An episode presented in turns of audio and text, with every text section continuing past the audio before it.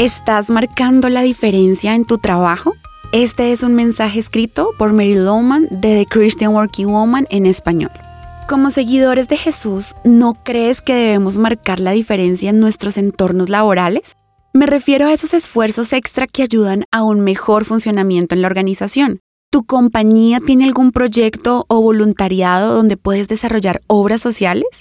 Hoy en día hay muchas empresas que están más abiertas a esas ideas pero si la tuya no lo está, podrías sugerirlo.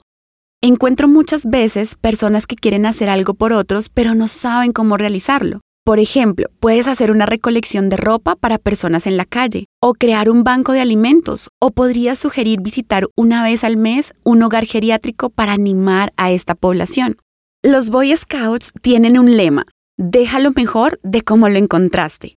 Supongamos que nos enfocamos en tener esa actitud frente a nuestra labor diaria, desde limpiar el desorden y mantener nuestra oficina ordenada hasta mejorar la calidad de nuestro esfuerzo laboral. Si todos los días, de manera intencional, dejamos nuestro lugar de trabajo mejor de lo que lo encontramos, qué satisfechos estaríamos con nuestro empleo.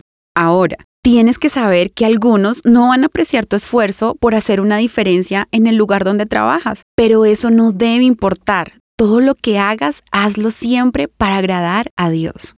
En la Biblia, en Efesios 6, 7 al 8 dice, trabajen con entusiasmo, como si lo hicieran para el Señor y no para la gente. Recuerden que el Señor recompensará a cada uno de nosotros por el bien que hagamos, seamos esclavos o libres.